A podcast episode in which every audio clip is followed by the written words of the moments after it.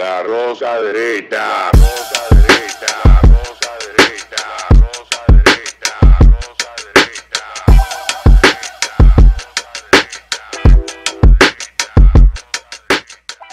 Este programa contiene tres personajes únicos y vulgares. Sus opiniones son totalmente individuales y ofensivas y debido a su contenido todos lo deben ver. Bienvenidos todos a otro segmento más de Todos la rosca. La mosca derecha. Estamos- Siempre me tiene El tan una. falla, el tan El hombre falla. de los el tan falla. El hombre tan falla. Bienvenidos todes. El De verdad, verdadero de verdad, Yo padre. dije todo, de todes.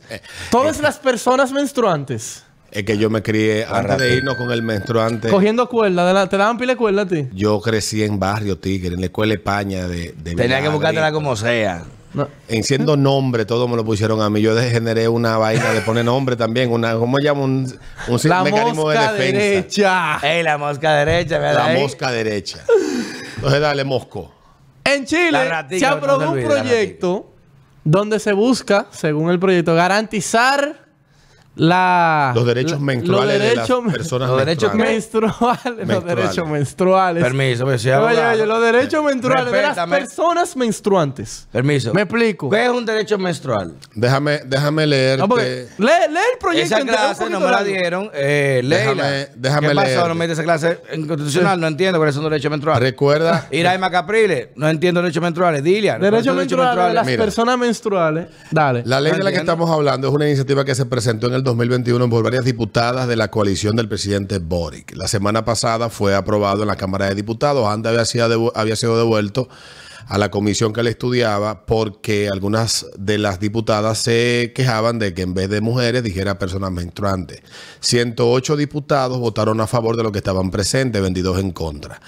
Entonces, el 11 de abril el proyecto tuvo una aprobación general, se devolvió y las indicaciones que se buscaba eh, cambiar, modificar era el de personas menstruantes por el de mujeres. Pero desde el Ministerio de la Mujer de Chile indicaron que utilizar el término mujer generaría problemas con la ley de identidad de género que ya existe en Chile, además de ser un concepto restrictivo, ya que no solo las mujeres menstruan. Coño, ¿y quién La la, menstrua? iniciativa. Las niñas, las niñas Casal. La iniciativa fue ingresada en septiembre de 2021 y a Espérate. grandes rasgos el proyecto busca que el Estado apoye, Maldita promueva y favorezca las políticas públicas. Yo odio esa expresión. Permiso. Si es de Las la- políticas públicas. Es una mierda que se inventaron Permiso. en España. Políticas Permiso. públicas. Eso es una mierda. Excúsame. Existen políticas y punto. Escúchame, yo eh, Pero tú das para sonar rimbombante, políticas públicas. soy ignorante en este tema, pero eh, no solo las mujeres menstruan, claro, la- los chimpan, las Las chimpancés chimpancés, menstruan. las perras, Pero no las son perras personas. las No, no. lobas. Entonces, La lo- quiero las saber burras. si la especie humana, aparte de, de una persona con ovarios, menstrua, ¿quién más puede menstruar? De- déjame leer. Bueno, si te doy una puñalada por los granos, quizá ahí tú vas a coger. Pero déjame- ahí tú vas entonces. Déjame leerte Hola. algunos Ahí tú vas a aspectos de la ley. Ahí a. Porque he visto Claro, a- porque no es verdad. al ala ¿Qué más- maldito mundo del diablo es este? al ala más radical de la progresía local que no son progres, que no tienen ideas, que carecen de fundamento y argumentos para defender su postura, simplemente lo hacen porque les sirve para posturear de una superioridad moral en las redes y de una y de un supuesto ¿Y qué buenismo. superioridad es esa? Ir en contra de la ciencia, de- Alberto. que de, de lo que trata todo esto. Entonces, para los que dicen que no hemos leído la ley o que no estamos al tanto de esto, los uocólogos, dentro de lo que yo me inscribo, le vamos a explicar unas cuantas cosas. Por ejemplo, el artículo 1 de la ley. Uocology. Me gustó eh, el artículo número 1 explica que el Estado de Chile reconoce que todas las personas con capacidad para menstruar, oye bien cómo comienza. Capacidad para menstruar. O sea, yo tengo la capacidad de Oye, como dice el artículo 1, independientemente de su condición, son titulares de una serie de derechos asociados a dicha condición biológica, la Si de menstruar. no puede ser una- un, un hombre. una loco. condición de la de menstruar. Y en este sentido, esta ley apoya, favorece y promueve las políticas públicas, volvemos a la mierda sin sentido, que generen para su adecuado ejercicio. Para efecto de esta ley, tales derechos reciben la denominación de derechos menstruales. Ay, ay, ay. Dice que el concepto de persona con capacidad de menstruar, ya que incluye tanto a mujeres, ojo para lo que dijeron que no habla de transexuales, lo, lo- Eso iba a preguntar si a mí le llega la menstruación. tanto a mujeres, personas del sexo biológico femenino, como de igual identidad de género, o sea, las mujeres cis, como las personas trans o no binarias. Mierda, es decir, personas que nacen con una base biológica femenina, pero que su identidad de género no necesariamente coincide con su sexo. En el artículo 2 establece lo que nunca falta. Bueno, porque estas leyes se crean no es para garantizar derechos, sino para tener acceso económico a subvención estatal. El acceso a productos de gestión menstrual de calidad que no sean perjudiciales ni para la persona ni para el medio ambiente. El acceso a conocimiento e información veraz y adecuada sobre la menstruación y su vínculo con la salud a toda la población y facilitar la capacitación de los profesionales de la educación sobre los distintos elementos de la salud y la gestión. Esto tiene, tiene, todo tiene el mismo trasfondo. Crear una ley que plantea un supuesto problema. ¿Cuál es el problema? Cuando las mujeres que le da la luna, las mujeres que menstruan, las mujeres que le baja la roja, la que le baja la colorada, la- las cosas vivas que le baja esto y entonces el Estado tiene que venir como un asistente que va a resolver todos los problemas, crea un departamento, crea una Pero ley, a crea una estructura bien. y un, presupuesto, A la mujer está y un grupo Pero hay de un hombre que puede menstruar. No. Me permite, yo estoy quedado ahí todavía. Por eso- Oiga, persona con capacidad menstrual. ¿Quiere? Oye, oye, ¿Qué? que, No, va- va- va- va- Pero hasta las niñas son mujeres. Vamos a ir a, no, vamos a ir a, ¿qué es, qué es, qué es menstruar? Porque, pa- pa- que- quizás un niño está viendo esto, o está viendo una persona quizás no instruida en un tema biológico, pero ¿qué es menstruar? ¿Por qué hay diferencia biológica en la referenciación sexual entre mujer y hombre? ¿Por qué vemos que un niño de 5 años y una niña de 5 años, la mujer es más alta, la niña, o más grande, o tiene más desarrollo, y el niño no? Desarrollo tardío. ¿Por qué hay esa diferenciación biológica? Porque una niña de 10 años, 12 años puede menstruar y porque un niño de 13 años o 14 años es que puede producir esperma. ¿Por qué hay esa, eh, eh, esa, esa delay, esa, ese lapso entre el alcance sexual? Biológicamente, la menstruación es la no utilización o la refertilización de un óvulo que no se utiliza.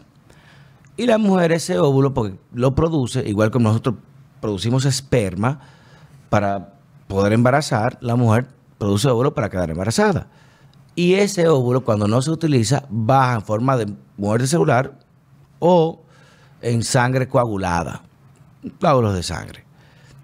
Un hombre, aunque afeitado te corte los testículos y te empieza a sangrar, tú no estás menstruando. La imposibilidad biológica, física y científica de que un hombre pueda menstruar, porque no tiene los órganos hormonales ni biológicos para poder hacerlo. La mujer menstrua por eso, incluso parte del esquema de la menstruación establece varios síntomas.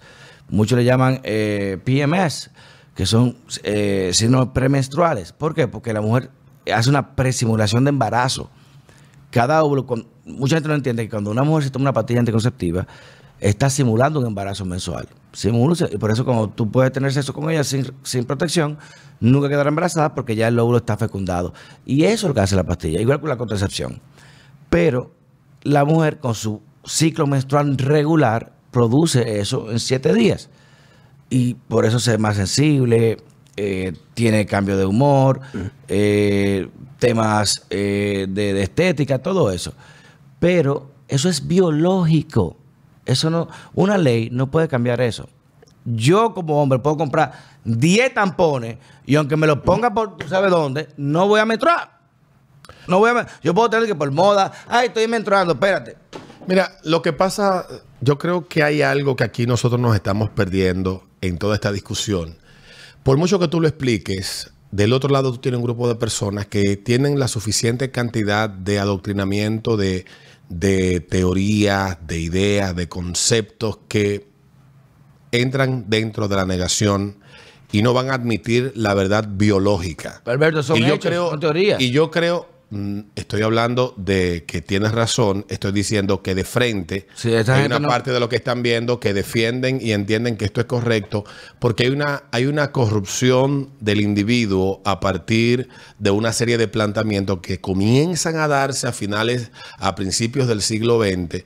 Aparecen una serie de teóricos, de locos, que empiezan a hablar de hegemonía, de poder, de control, de la palabra, de desconstruir, de toda esa mierda. Maldita y llegamos a la década del esa. 60 y del 70, donde aparecen unos locos que plantean unas teorías de género que luego se convierten en la ideología de género, partiendo de teoría de otros locos que venían desconstruidos y adoctrinados por esos pensadores de principios del siglo XX, que es que traen todo este arroz con mango y nos tienen en este mierdero hasta las orejas.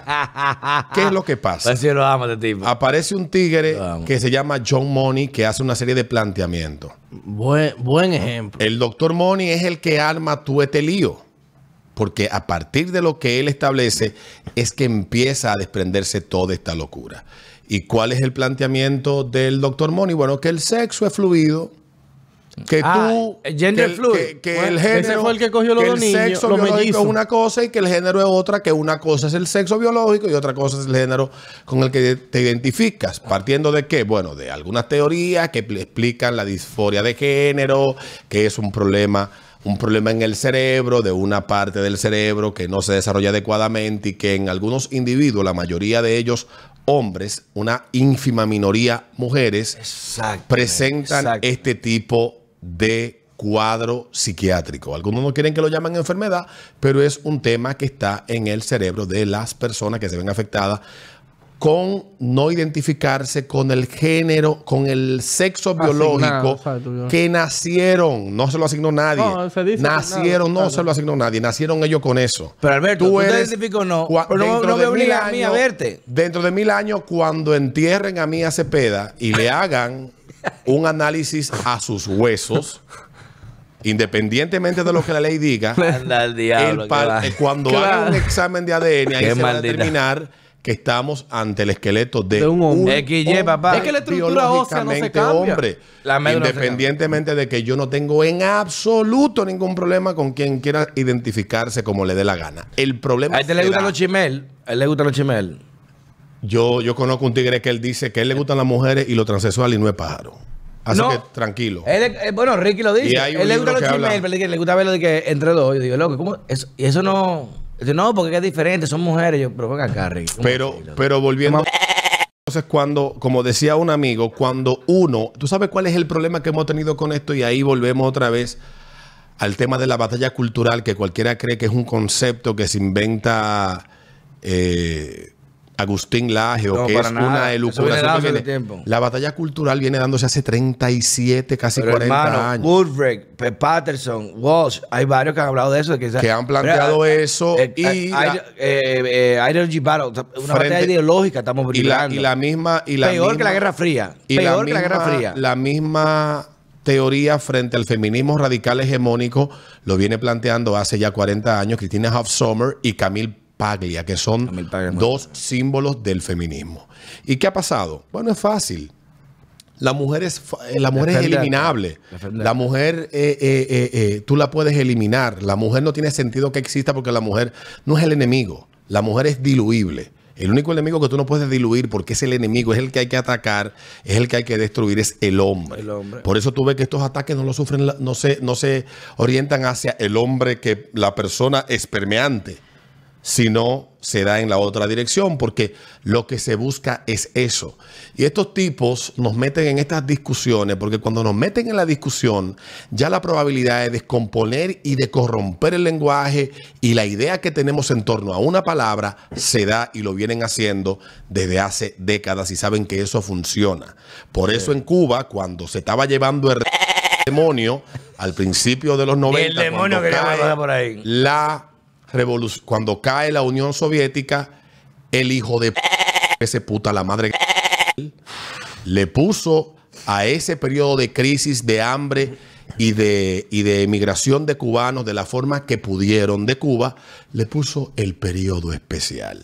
Un periodo Y tú le especial. cambias el nombre a una crisis Ted que hace esa humanitaria. biografía de Ted Zulu de Fidel. Eh, tú le pones a una crisis humanitaria que costó la vida de muchísima gente por hambre, porque se ahogaron en el estrecho de la Florida. suicidaban por Porque se suicidaron por 20 mil. Tú le pones periodo especial y tú justificas todo. Chávez hizo lo mismo, viejo. La tú le pregunta pones- es- tú simplemente tienes que inventarte una palabra rimbombante, admitir la discusión de eso. Echar y la culpa ya- a otro. No, y la- ya el a bloqueo, partir, los gringos, a partir de lo que Gramsci plantea en su no sé cuánto cuadernillo que él escribió cuando estaba preso en Italia, tú empiezas a entender que esto no es una cuestión que tiene que ver necesariamente con que la- le importe un huevo a los políticos si las mujeres menstruan y tienen acceso a productos. El problema es que están, están a través de estos debates generando lo que a ellos les funciona. Islas de poder, división y distracción. Porque fíjate cómo estamos discutiendo algo que no admite discusión. Es que solamente las mujeres menstruan.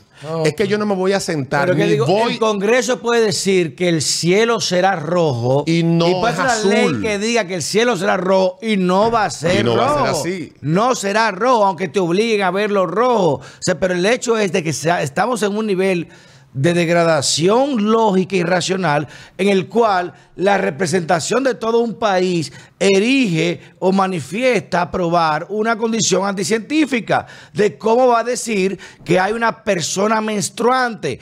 ¿Qué va a hacer el hombre? ¿Van a vender bombas de, de panty para que se pongan ahí para simular una menstruación? Pero es que- ¿Pero qué coño Es que estamos eso- pensando? Ey, patentiza Es que- eso, es bomba que- de panty. es que para que eso- los hombres puedan menstruar. Ya existe. Ya- es que ¡Diablo! eso, ¡No! es que eso, eso tiene una explicación y yo te la acabo de hacer.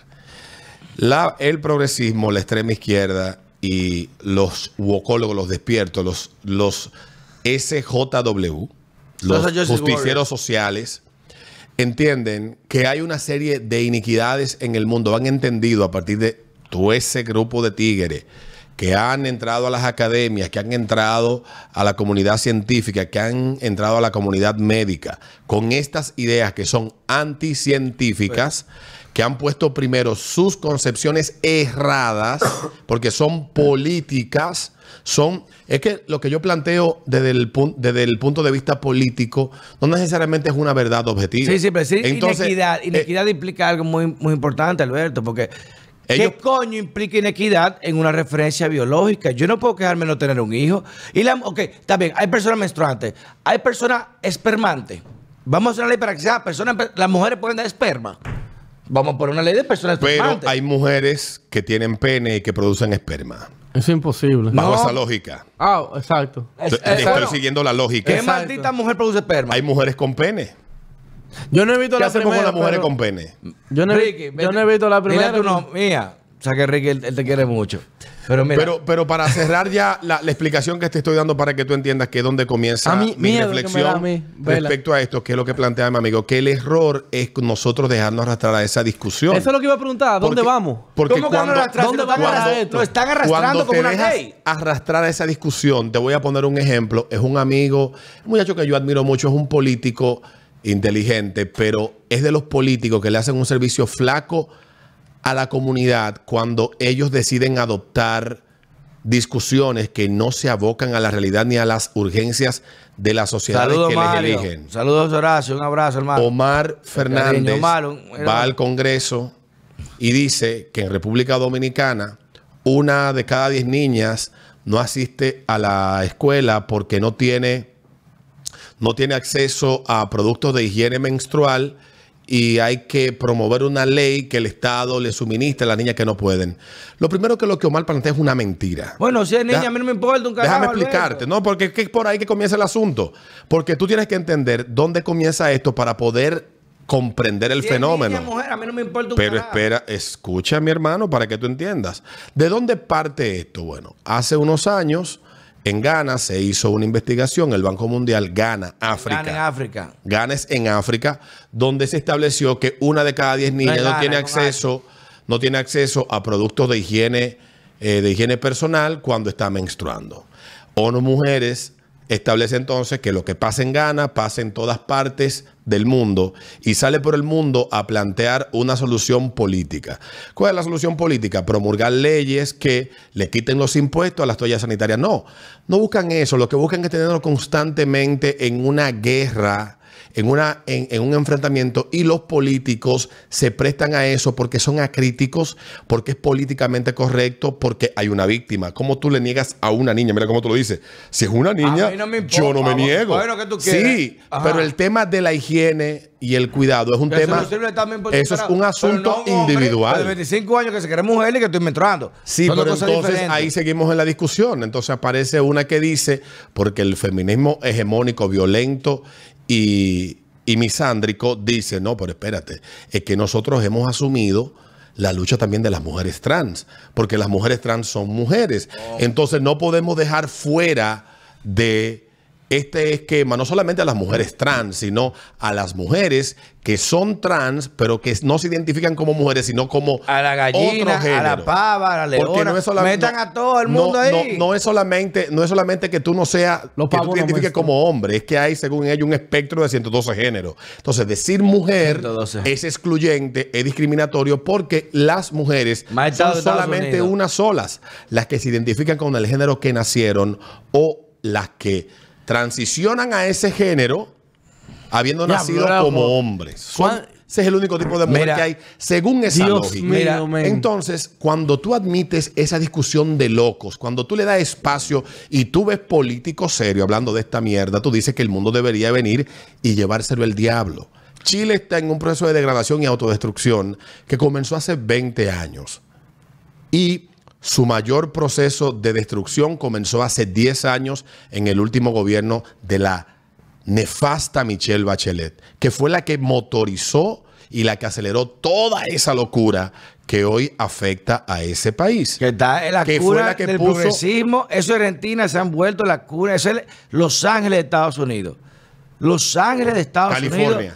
California. Chile y Argentina Sí, son el California de. Sudamérica. Chile, eso es lo peor de lo peor. Miren, Entonces, cuando se dan estas discusiones y tú no le razonas a la persona, no existen personas menstruantes, eso no hay ni que discutirlo.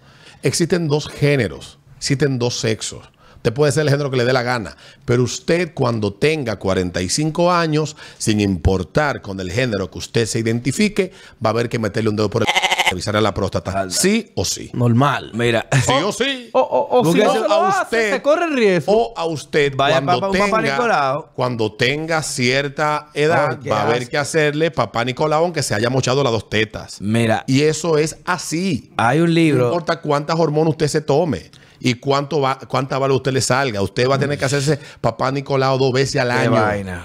Entonces, esa es la verdad. La biología es la biología, las ideas son las ideas, la realidad es la realidad, y usted puede imaginarse lo que usted quiera, pero usted no puede obligar a través de la fuerza del Estado Exacto. a que el resto de la sociedad, Ya.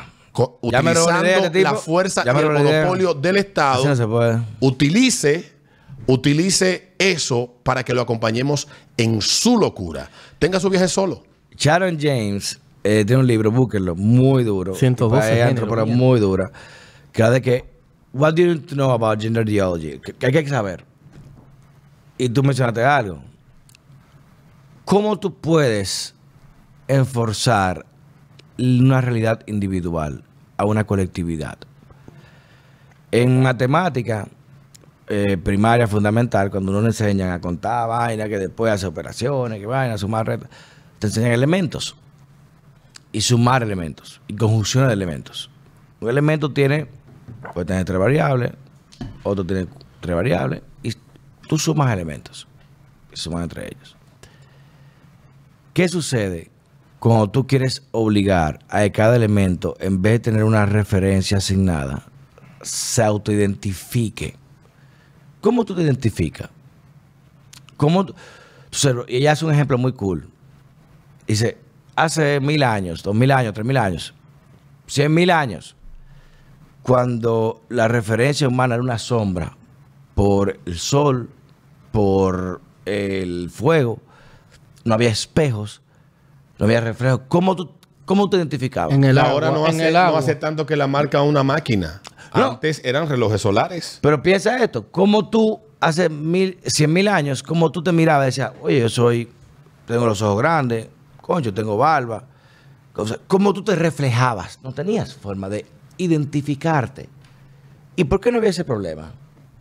Y ahora que tenemos los mecanismos científicos de determinación biológica y saber, hermano, ¿cómo es posible que una gente le digan persona menst- mi, mi tía, que da clases en una primaria en Nueva York, en una escuela, renunció, ahora fue contratada en una escuela privada, porque, oiga- oigan esto, ¿eh? le prohibieron enseñar los libros del Dr. Seuss. ¿Se acuerdan de esos libros? Claro. Eh, eh, el gato con bota. gato con va- bota. ¿Se acuerdan de eso? Que no tiene nada de re- eh, referencial negativo para un niño. prohibido. Y le Que obligaban. la gente quema los t-shirts de él. y le, obli- obligaban, le obligaban a decir a los padres figuras paternales. No puede decir papá y mamá.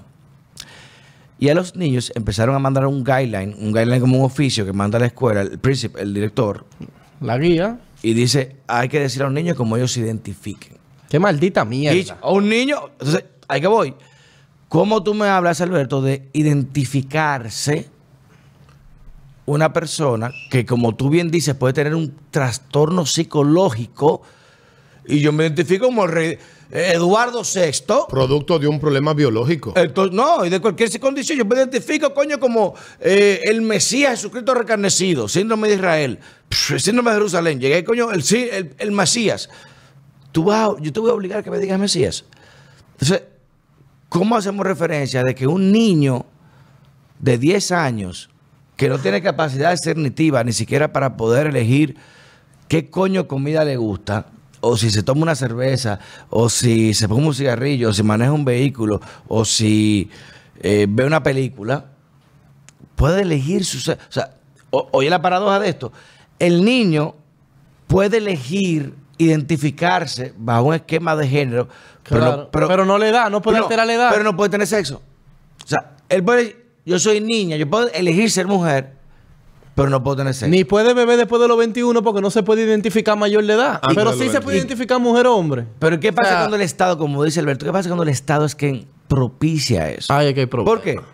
Porque el Estado, en vez de gastar dinero en atender pacientes con referencias terminales como Crohn, como lupus, como cáncer, como eh, leucemia, como eh, autismo, como pa- pacientes crónicos, lo que hace es gastar dinero en pagar hormonas a niños que pueden decirle a una psicóloga escolar que quieren cambiar de sexo sin autorización de sus padres y el Estado lo autoriza. Y obligar ahora que por ley se refiera a una persona como persona menstruante. O sea que yo puedo ir a comprar, yo, si yo voy y hay un especial, 30% de descuento a mujeres de 25 años de Tampax. Y digo, bueno, yo tengo más de 25 años. Yo me identifico mujer. La voy a comprar barata para mi mujer, aunque tenga 20 años ella. ¿Qué es lo- Cuando el Estado... Veas, hay una película, creo que tú la has visto, súper explícita. O sea, no recomiendo a todo el mundo. Es de un, un cinematógrafo, creo que es griego, eh, Peronsky, que es Calígula. Calígula, Rise sí. Calígula. Pero tú, tú, era vieja, no era nueva. Sí, no, De- Calígula, una aquella película de- Calígula. del, del 70, pero una vaina sádica, señores. O sea, que va a ver eso, manda a la esposa a acotarse, manda a los niños a acotarse y véalo. Es una vaina sádica, o sea, es, imagínese un porno con historia. Para que, un porno con historia Yo, yo también, ¿Tú la de viste? todas las películas de esa de finales de los 80, que La última tentación de Cristo de Scorsese. Del Scorsese, sí, que- pero, que- pero lo que quiero decir lo de esa película es escandalosa. Que yo, la igual, Calígula, no, no le he podido comer, comer, pues una vaina escandala, escandalizante. Es una vaina, o sea, eh, no le he podido sexo ninguna el de las mundo, dos la he podido sexo terminar. explícito, sexo Sí. explícito, una vaina todo el mundo fiesta abierta, él se cogía lo Ve- Vean para que usted entienda, cuando el Estado empieza a someter o involucrarse en la sexualidad de sus ciudadanos, empieza a decaer, porque no se respetan límites. Un niño con un niño, un niño con un abuelo, abuelo con hermano con hermana, mamá con hermano con se- Oh, fiesta, rienda abierta, bien, todo lo que se pare, dale para allá. Busquen esa película, eso sí les digo, no me culpen a mí porque el una que, vaina el que no esté preparado que no la vea. No la vea, pero la película es incluso fue baneada de varias premiaciones, pero hoy en día ha sido reivindicada porque es era llamaban un Es el retrato un más-. Era una, una vaina para llamar la atención, pero de forma brutal.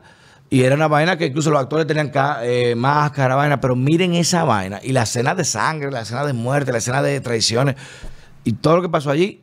Eso relata y está basada en dos libros antropológicos brillantes, de, de- antes de Tyler Cadwell, de Marshall, de, de lo, lo que fue el reino de Calígula, que fue los tipos, y que decían que tenía problemas mentales. El tipo era un sádico, él tenía- problemas mentales. Pero en ese tiempo no existía el concepto de diagnóstico de salud mental, como se conoce ahora. Una gente, él es loco con poder, ya usted sabe, loco Mira, con poder. Cuando tú te adentras más en todas las vainas que yo dije lo de wokólogo De broma, pero ciertamente hace más o menos 10, 12 años yo empecé a ver un patrón de comportamiento. Yo leía 5 o 6 blogs de noticias que tenían que ver con el mundo LGTBQ, que el diablo, que si Pink Noise, que si LGBTQ no sé qué vaina. Habían unos blogs que eran los referentes QWERTY de España, habían páginas y eran noticias. Noticias, digamos, en O sea, tal información, sitio, información, informaciones. no propaganda. Pero luego comenzó a tomar una derivación propagandística que le empecé a notar, porque uno trabaja esto y tú conoces una noticia manito, de una un de una de una vaina y uno empieza entonces a darse cuenta y a, y a- y a identificar patrones. El patrón hay, hay teóricos que plantean que el momento gay empieza a darse a principios de los 90. Plantean que luego de la crisis del VIH en la década de los 80, donde es la pandemia más duradera que hemos tenido en los últimos 100 años, tiene ya 40 años y es una de las más letales, la del VIH y SIDA, eh, hubo un cambio en la narrativa a partir del trabajo de algunos activistas que señalaban que el problema no se iba a poder solu- solucionar eh, estigmatizando, sino informando. Ahí aparece Vito, aparece la, la GLAD, la Gay and Lesbian Against Defamation, que es una, una, una asociación que surge en la década de los 80 en Estados Unidos. Y ellos empiezan a enfrentar los estigmas a través de la información. Pero, como ha pasado con todo en Estados Unidos, siempre llega el ala más radical y se deshace de los moderados. Pasó con el movimiento gay en los 70, pasó con la GLAD en la década de los 90 y a partir de los 2000 llega todo este bombardeo de locuras y vainas. Y lo que llaman la pendiente resbaladiza que comenzó con déjennos casar porque somos todos iguales ante Mira la por dónde ley. va la vaina ahora. Y ya Mira vamos por aquí. ahora. Entonces después déjennos a sus hijos, cogérnoslos cuando querramos, porque los niños también tienen derecho a ser Derecho, cogidos. no, de hecho elegir, eso que te estoy diciendo. Entonces, por- cuando te hablan a ti de los derechos reproductivos y sexuales de los niños, es una, es una manipulación del lenguaje, porque ahí se puede dar de todo. Y la gente no se imagina lo que hay detrás de Una todo niña eso. puede ir a abortar con 15 años, ¿no? ¿Verdad? Con menos. Pero no puede. con- oye, con, Con menos. Con dos, tres, una niña de 13 años puede ir a abortar. Una niña de 13 años que está- a abortar, pero no puede poner su tatuaje Diablo. sobre su cuerpo. Necesita un permiso de papá. O sea, ella puede eliminar una, una criatura. En España, de hecho, es ilegal. ¿Eh? Es ilegal que los padres, bueno, en España no, en, en, en Holanda, que los que, padres que lo es intervengan. ilegal que los padres intervengan. intervengan. O sea, que la niña puede ir sin Si autorización la de los niña padres. decide practicarse el aborto, el padre no puede intervenir ni puede hacer nada. Eso es nuevo en la ley, en la ley holandesa. Igual que tú ir a terapia antes del aborto, tampoco puede un profesional orientar. Lo que hablamos tú y yo el otro día. Sí, entonces, esas son cuestiones. Y ¿No te parece extraño que nada más de un una- lado? Hay una activista holandesa, yo me he tirado sus charlas, porque para tú poder hablar de esta mierda, porque hay gente que te dice, son teorías conspirativas. No, las charlas están ahí. Hay un médico americano que también tiene un libro y está ahí sobre El doctor ese Van mismo tema. puede buscarlo también. Que pueden buscarlo. No son teorías conspirativas. Lo que pasa es que detrás de todo esto hay una locura que yo no sé qué es lo que obedece. Y por eso hablaba de los seis o siete blogs que yo leía hace 12 años y el patrón que empecé a notar. Y cuando empiezo a notar el patrón, salgo a ver, coño, pero ¿seré yo el único que piensa esta mierda? Y empiezo a googlear. Después voy en el 2016 a Nueva York y veo un patrón extraño en el, en el desfile de ese año de- del orgullo. Y digo yo, pero ¿seré yo el único que está notando esto? Y empiezo a googlear porque gracias a Dios Google, aunque indexa mucha información y, y chadobanea mucha otra, pero todavía hay vainas que aparecen y tú te las encuentras. Y tú te empiezas a dar cuenta de que ciertamente no eres el único loco que está notando un patrón extraño que no tiene una explicación justificada en un comportamiento que tú dices, ¿qué coño es lo que buscan con esto? ¿Qué es lo que hay detrás de esta vaina? Al principio, tú no me hablabas al principio de tú querer ser igual a todo el mundo ante la ley. Ahora, porque tú eres persona menstruante aparte. Entonces, ¿Qué ¿por qué ya vamos por este punto? O sea, ¿qué es lo que sigue? No, Yo eso no es lo mira que yo que- quería preguntar. Impuesto al pene. Déjame dar un dato. En Inglaterra, y lo pueden buscar, hace dos años, eso fue 2020, una disputa entre uno de los mejores ginecobstetras, eh, el doctor Fighter, que lo, lo buscar, uno de los mejores hospitales allá. O sea, sé que los hospitales allá son públicos, pero son una vaina, ustedes saben, ¿no? ¿Verdad? Y él se le obligó a referirse a una paciente como persona gestante. Oigan esto, porque la paciente era una mujer, mujer biológica, que como dice Alberto, se hizo un tratamiento de hormonal y de, reducción de senos y, eh, se dejó crecer barba y era, eh, aparentaba ser un hombre, pero estaba embarazada. Y él le llamaba madre. Ay, mamá, yo. Y él dijo, no me gusta, llame padre. Váyase por otro Y el consejo médico, mierda, oigan esta mierda, el consejo médico, el consejo es lo que dirige un hospital, que el consejo de administración, que, eh, eh, una- hay un board, hay un consejo. El consejo médico dijo, ok, bajo los términos de medicina yo no puedo llamarte padre, porque Claro. tú estás embarazada. Ahora, vamos a acordar un término medio y acordaron personas gestantes. Y el médico dijo, yo no voy a aceptar esa vaina. Yo me voy a enseñar, hay una madre y hay un padre. Claro. Y ya. Yo no puedo aceptar. Duraron la seis locura- años peleando los tribunales y la corona, eh, eh, ya eh, El Tribunal eh, Superior. le dio, le dio, es madre, pero querían poner personas menstruantes, querían poner personas gestantes, o sea que ¿quién más que una madre da vida? Virgin, ¿cómo es? Virgin people. Entonces, No, una al- persona En. Estados Unidos hay una, hay una recolección de políticos que después de que llegó Biden al poder, Ay, mi hijo.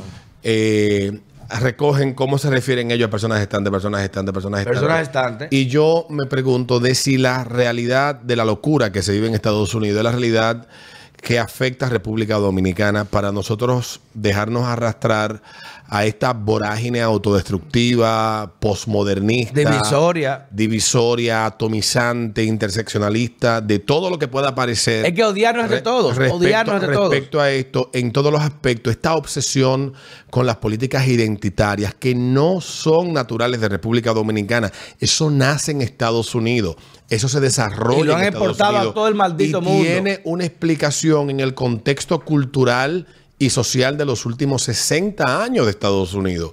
Porque Estados Unidos es la que se convierte en la, en la víctima de la guerra ideológica que se da entre la Unión Soviética y Estados Unidos, que eran el bloque capitalista y el bloque socialista, cuando a- a- se da la Guerra Fría, y son una serie de tácticas y estrategias que se ponen en práctica para debilitar al oponente.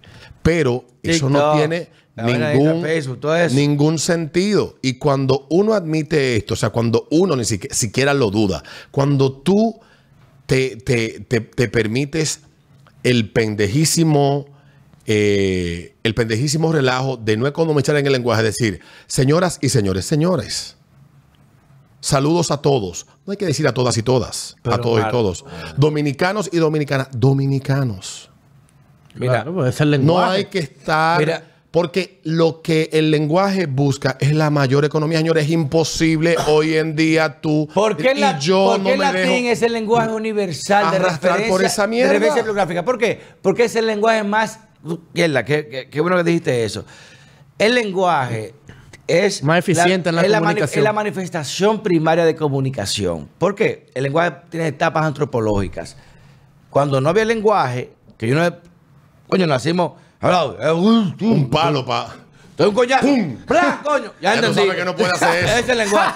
Ya no jode por ahí. Búsquense, se llama paradigma de los monos. Busquen esa vaina. Ese es el lenguaje primario. Es verdad. No, la, la violencia es el lenguaje primario. Ese es que tú entiendes más rápido.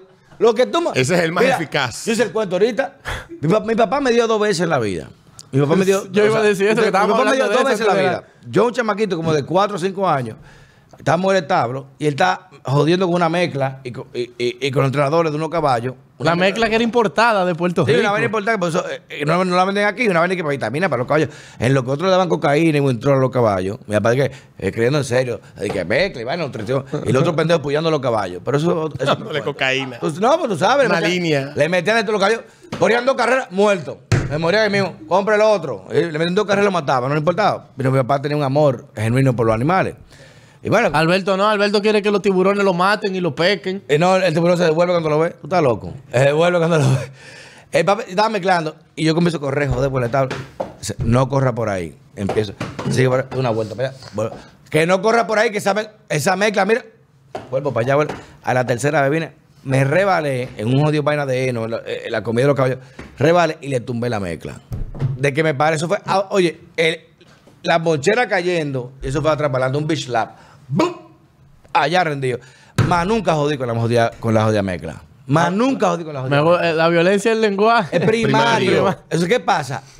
Alberto dijo algo especial. Y, y lo ha dicho Hansi Arán, Joel Honori, lo ha dicho eh, Micho Kaku. Los principales tipos, los neurólogos, los neurocientíficos, los otros científicos, antropólogos, de que el lenguaje, mientras más corto es, más desarrollo adjetivo es. Porque mucha gente cree que mientras mayor es adjetivo, mayor descripciones. No los chinos, bueno, no quiero decir chino para que no eh, bueno, los asiáticos tienen una configuración del lenguaje muy, muy amplia. Y, ¿Pero por qué? Porque son muy cortos. Pero significa tantas cosas. Depende cómo tú lo digas. Por eso, léanse o investiguen lo que es el lenguaje sumerio de los Anunnaki. Y por qué viene primario, y por qué el- la primera tabla de, de configuración, antes que es latín, nace de esa, la primera civilización que una palabra te puede significar 10 cosas, depende de la entonación que tú uses o la referencia que tú hagas. Es la riqueza de un lenguaje. Y Mario Vargas Llosa, que para mí es En España hay una tabla del primer lenguaje que se hablaba por ahí que todavía está en la fecha que no lo han podido traducir. Imagínate. No, y hoy en día hay, hay menos de 100 personas en el mundo. ¿Qué 100? Como 50 personas en el mundo que hablan sumerio. Eso es un lenguaje. Primero que el hebreo. El primer lenguaje configurativo escrito, pictográfico, es sumerio. No es hebreo, es sumerio. Y lo pueden buscar. Y eso, eh, después de ir, si vaina que tu- tumbaron las tablas, pero eso está grabado. Y ese es el lenguaje más rico, más que el latín. Pero ¿qué implica esto? De que el lenguaje es un método de desarrollo evolutivo. Pero cuando tú adornas demasiado, cuando tú amplificas demasiado el lenguaje, es como un país con muchas leyes. Dominicanos y dominicanas, mujeres y hombres. Eh, hombre, Eh, esto, indígenas, aborígenes, sureños, norteños, santiagueses. ¿Qué pasa? Estás segmentando. Y el lenguaje no es eso. Mario Orgullosa, voy a decirlo ahora, que no lo soporto porque es súper progre. Pero una vez se le preguntó, coño, el lenguaje inclusivo es una estupidez. Uno de los lenguajes más completos que existe es el castellano. Más que el francés. Tenemos referencias de verbos nominales que no tienen ellos. Que explicamos situaciones que no pueden explicar ellos. Que hay que decirlas de otra forma. Igual que el inglés. Y nosotros tenemos esa amplitud del lenguaje. Pero ahora meterle tanta mierda, porque eso es mierda. de Es que complicarlo más. He, she, él, ella. Cuando yo veo que tienen pronombre en la biografía. decir una cosa, mira. Yo ni discuto cuando gen- con gente en redes Mira. sociales que tienen su pronombre en la biografía yo- y la Hermano, banderita de Ucrania. si no pierda tu no tiempo. sabe escribir. No, defi- es verdad. No si- pierda tu tiempo. Si usted, si usted escribe definición con S, dice, vamos a tener la definición del género con S. No ponga hichi en su perfil. Aprende a escribir primero. que lo ponga por uno diferenciado. Aprende pero- a escribir, por Dios. Entonces, Pero casarse- Querer obligar, no, es que Alberto, querer obligarnos a transformar. O sea, dime algo. Hace eh, 100 años, tú decías todos. Y ¿Y, qué hacías tú? Ah, no había homosexuales hace 100 entendía. años. Había homosexuales. Y no había. Y mujeres. Y, se- y mujeres. Se sentían mal. Ese es el problema. Que te digan todos. Yo te Y- puedo decir todo. y Y, todo- un coñazo. ¡Pam! Coño, toma. Y todo- ¡Pam! Todo de todo nuevo, esto- coño. Otro todo esto todes. se da- todo- tranquilo. ¡Pam! Otro todo de nuevo. Todo esto se da cuando nosotros empezamos a ceder. Por eso yo. Ese problema. Yo Di- Dime un dedo, tenemos el brazo ya. en un, en un punto me encontré con el escrito de una autora británica que decía que la única manera de enfrentar esto era teniendo la misma pertinacia, siendo tan pertinaces como ellos en su locura, nosotros en la razón. Son incisivos. Porque el problema es que no solamente han desarrollado una serie de, de victimizaciones, sino que, Oye, etiqueta. que, que de cada cosa crean una etiqueta y de cada victimización crean una lucha.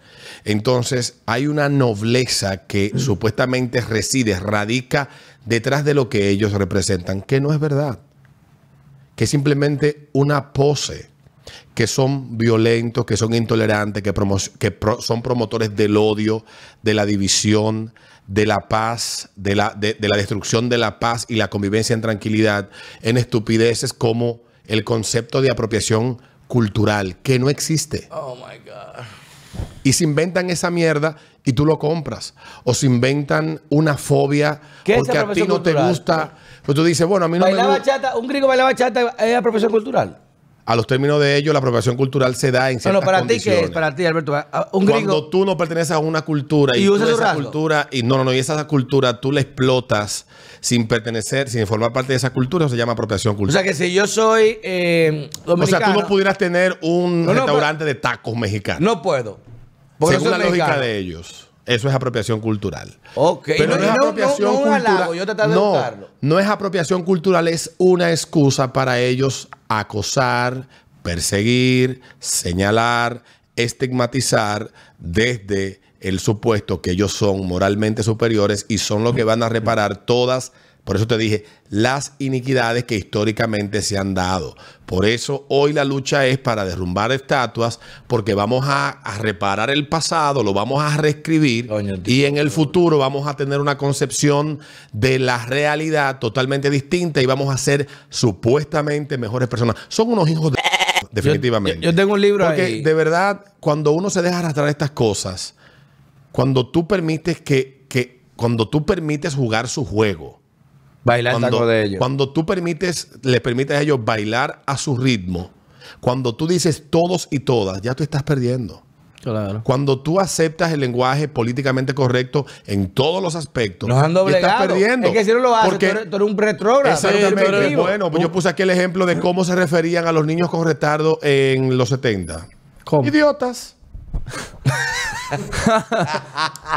Idiota, la definición Pero de idiota es entonces, una persona ven, con debajo esa palabra es muy, esa palabra es muy dura, esa palabra va, ok, está bien, niños con capacidades intelectuales diferentes, ya por dónde vamos, habilidades distintas. Obsessive Y cuando, disorder, ya ODD. cuando la palabra se Como va todo. cargando del estigma o la frase se carga del estigma, hay que inventar una nueva. Señores, comenzamos por, por gente de color en los 70 Ya estamos por. y ya no sabemos qué maldita palabra utilizar porque gente de color Afro latino descendiente ya, la- colombiano americano. gente de color a un No. afroamericano que es un afroamericano. Elon porque Musk también- es afroamericano, ¿tú sabías? Él es afroamericano. Sí, entonces, yo- entonces yo es dije. una cuestión dije, compleja. yo lo dije. En el es programa, dice un Y me poema de una colombiana, dice a mí llámame negro. Que, mi, qué tiene de mal? que Ahora- mi color, ni mi color ni mis palabras, ni, ni, ni mi color ni la palabra que la describen son símbolos de vergüenza o de estigmatización. Dice un, Es- un poema de una colombiana famosísima. Pero de y estoy de acuerdo con ella. Tú hablaste de identificación. Si permitimos que cada quien se identifique con algo, entonces, hermano. No, pero es que negro es negro. Y y tú no vas a poder cambiarlo, aunque te ponga. Y hombre, crema, hombre, mujer es mujer. Aunque te lo moche, aunque te lo, eh, lo corte, te ponga una raja. ¿Cuál es mi cámara? ¿Sabes cuál es la operación? De que te cortan la vaina para adentro. Loco, al final, al final, en conclusión, eh, segmento súper interesante. Todo este tipo de políticas de mierda lo que están haciendo es acelerando el, el mundo a la desconstrucción en la cual nos encontramos. Que uno, yo por lo menos no tengo hijos, yo lo pienso dos veces en qué maldito mundo es que yo voy a traer un hijo aquí. años que tengo- estoy asustado. Donde, donde yo no sé si lo que le van a enseñar le, le va a contrarrestar lo que uno le diga en la casa. Ah, yo digo eso veces- siempre. Padres, sean celosos. Claro. Sean celosos con todo lo que sus hijos le enseñan. Vayan a la PTA meeting, reúnanse, vean los los cronogramas de, al académico, educativo. ¿Tú eres una celebridad en los PTA meeting de tu hijo? ¿Cómo tú vas? Dime la verdad. Tengo ¿cómo un tú- problema. Tengo un problema. No me gusta. Pero, nada. pero ya, ya cerrando con eso que tú dices, es algo importante que también mucha gente pierde de vista. Y no quiero, no quiero dejar el espacio a la interpretación. Yo creo que lo único que debe de primar en cualquier interacción social entre individuos es el respeto. Claro. El respeto a las diferencias es elemental. A las diferencias de ideas, a las diferencias Sí, pero de del tipo, del tipo que tú quieras. El problema es que la imposición es no es un respeto. camino de dos vías. La imposición no es que, respeto. Es que, es que cuando una de las partes tiene que ceder obligatoriamente y la otra no cede en absoluto, no hay una relación de respeto. Hay simplemente la hegemonía o la imposición de otro. Hegemonía, que es una palabra muy utilizada por uno de los teóricos favoritos de estos tigres, que no son locos, que son gente brillante, que saben por qué lo hacen. Y cuando nos meten en estas discusiones, ellos están muy claros que están logrando lo que quieren, una sociedad atomizada. Entonces, cuando tú a tus hijos le enseñas el respeto a la dignidad humana al individuo, por encima de todas las cosas, que cada quien tiene derecho a creer en el Dios que le dé la gana, Claro. a orarle al Dios que quiera, a vestirse como le dé la gana, a acostarse con quien le parezca. Pero el Estado y no que puede tú meterse en no eso. tienes bajo ninguna circunstancia que exigirle al otro que Mientras viva sea mayor bajo. Que viva bajo, exactamente, que viva bajo los preceptos que tú entiendes que son los correctos, independientemente de que tú seas crítico del comportamiento, la forma de vida de otro, tú vas a vivir en paz. Ese es el, ese es el principio elemental de, de- de- de la convivencia, el respeto a las diferencias. Y esta gente quiere que sus diferencias, que la forma que ellos ven el mundo, sea algo que nosotros nos veamos obligados a tener que aceptar, promover y Para financiar. que ustedes entiendan, Y te quieren no obligar a paz. unos lentes, a ver la misma vaina. Obligate, sentate ahí y ponte los lentes. Tú dices, no Y así quiero no paz. ponte los lentes a ver la vaina así. Y no Entonces- estamos obligados. Suscríbanse, den like, sigan insultándonos, especialmente a mí, el, del- la el del ratica ego frágil. la Pues. Alberto dice que yo tengo el ego, fra- el ego frágil. El Den follow y la mosca derecha. La mosca derecha. ahí, la mosca derecha. La rosa derecha. Rosa